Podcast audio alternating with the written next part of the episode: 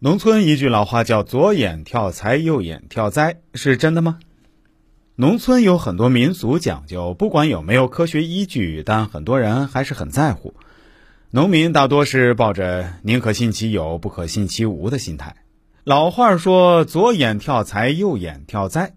从小眼皮跳的时候，长辈问：“左眼还是右眼呀？”然后给大家分析一下。如果左眼跳，代表有好事要发生；如果右眼跳，代表要倒霉了，有不好的事儿要发生。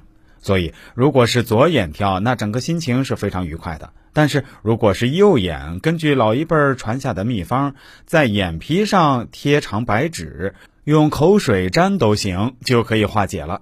那么，左眼跳财，右眼跳灾，是真的吗？这句话是从哪儿得来的？古代玄学的说法，以左为贵，右为贱。那么左眼出现异常表现，那肯定是贵的，是好的。最贵莫过于发财了。左眼出现异常表现的，那肯定是贱的，是坏的。最坏莫过于灾难的降临了。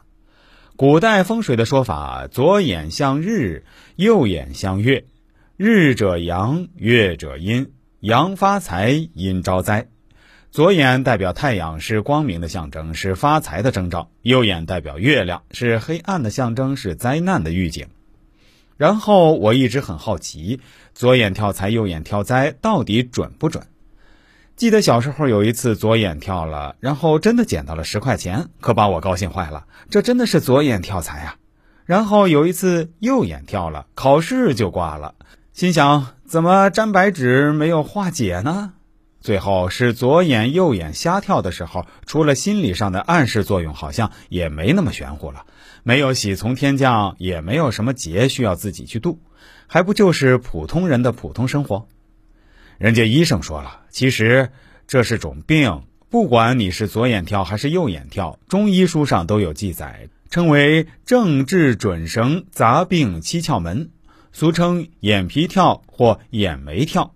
很可能是这两种情况：一、久病过劳等损伤心脾，心脾两虚，筋肉失养而困动；第二，肝脾血虚，日久生风，虚风内动，牵拽包茧而震跳。不过大家请放心，一般不用治疗，休息一下就好了。